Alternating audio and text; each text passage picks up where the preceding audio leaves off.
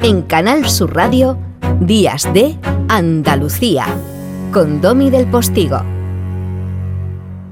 Y sí, ¿cómo no íbamos a hacer alguna referencia a mm, triunfo que esta vez sí se puede decir que ha sido épico, aunque ya tenemos absolutamente gastados todo tipo de calificativos factuosos, superlativos, extraordinarios y todo este tipo de cosas. Lo que ha hecho este niño que se comporta ah, como un hombre sabio, formado y maduro en la pista, Carlitos Alcaraz, claro que ha sido épico. Pero no está solo en la historia del tenis en nuestro país. Y el maestro Paco Reyero lo sabe.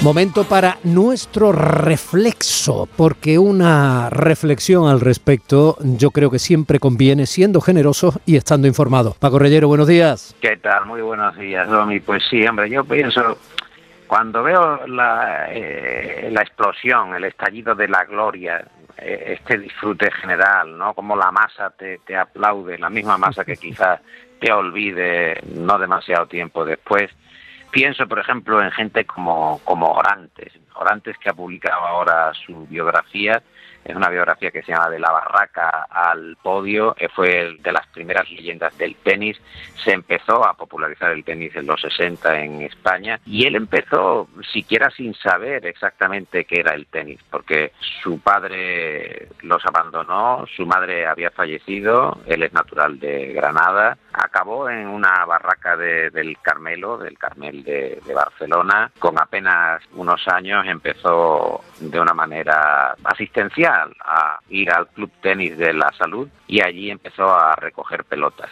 Empezó a recoger pelotas hasta que alguien se empezó a dar cuenta que Manolo Orantes, que se hacía sus propias raquetas, que trabajaba en la intimidad de sus sueños, tenía ese don del tenis y empezó a los 12 años como miembro de, ese club y desde entonces, bueno, pues eh, se empezó igualmente a convertir en una leyenda que claro, eh, todo lo que tú has ofrecido, los momentos que tú has entregado, que has hecho feliz a tanta gente, todo eso, ¿dónde queda? ¿no? ¿Dónde se queda todo ese caudal de, emociones? Lo que se disfrutó el otro día eh, viendo a, Alcaraz, ¿no? viendo, por ejemplo, su enfrentamiento con Djokovic, ese partido de la semifinal tan emocionante, tan emotivo, ¿no? esa seguridad, ese arrojo, ese desparpajo que tiene Alcaraz jugando con 19 años, ese aplomo que ya lo quisiera eh, tener más de uno, más, de uno con 50 años. y, más ahora que estamos en campaña política prácticamente.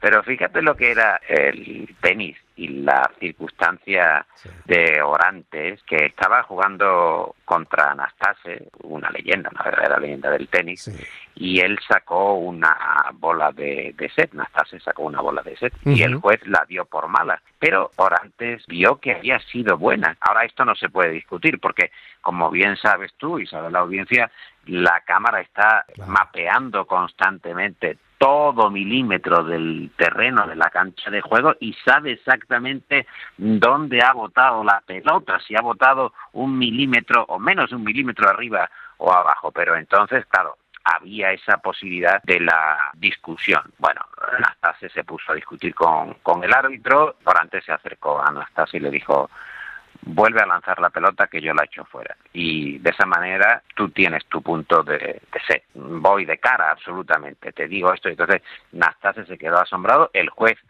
toleró la insólita petición de Orantes y al final el partido lo acabó ganando Orantes. O sea, después de este gesto verdaderamente eh, impresionante. ¿no? Entonces, el libro se llama Orantes, de la barraca al podio, es la biografía del tenista, digo que es granadino, desde los dos años vive en Barcelona. Pues, ¿sabes dónde puede quedar todo eso? En nuestra genética, porque en otro sitio no. Hoy que hemos estado hablando al comienzo del programa Evolución Humana, eh, querido Paco, probablemente sea ese el único resquicio de pervivencia, de mantenimiento de esas emociones de eso que nosotros llamamos éxitos o derrotas, expectativas cumplidas o no cumplidas que han emocionado y han hecho sentir que la vida en ese momento, en esa hora, por ejemplo, que más o menos duró de manera aplastante el último partido del del máster de Madrid, ¿no? De, de, Carlito Alcaraz.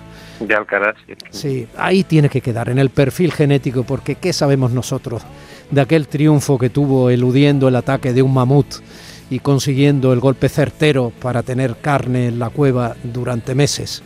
de aquel muchachito eh, ya sapiens que se convirtió con el tiempo en el jefe de su tribu. Pues nada, no sabemos nada, o sí, o lo sabemos porque lo llevamos en nuestras propias células. Sí, puede ser que haya una memoria genética y es verdad, y también una memoria del ambiente, es decir, de que en ese momento se concitó una un determinado espíritu para poder eh, emprender ese tipo de gestas. Es verdad que ahora la gesta deportiva ha, quedado como la, gesta más popular de nuestro tiempo. pero claro, esto que tú cuentas es de mucho más calado, ¿no? Estamos hablando de, gente que se ha arrojado a la aventura, que es decir, de los exploradores, de los balleneros, de la gente que va al Ártico y que, que va sin saber ni siquiera el propio viaje de retorno. que trascendió sus propios límites, ¿no? Yo, eh, si no fuera una falta de respeto, te diría que el aliboche coge la piedra y la lanza contra el huevo. Y la lanza contra el huevo una y otra vez, pero desde que empieza a crecer y rompe el huevo con la piedra, porque no tiene manos, lo hace con el pico y se bebe el alimento que tiene dentro.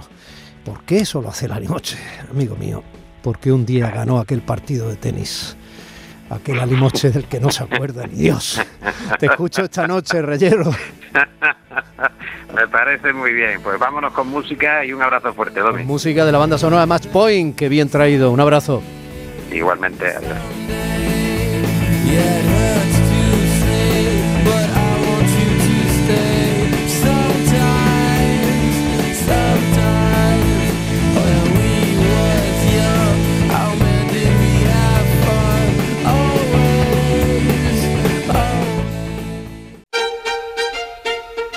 Domi del Postigo en Canal Sur Radio.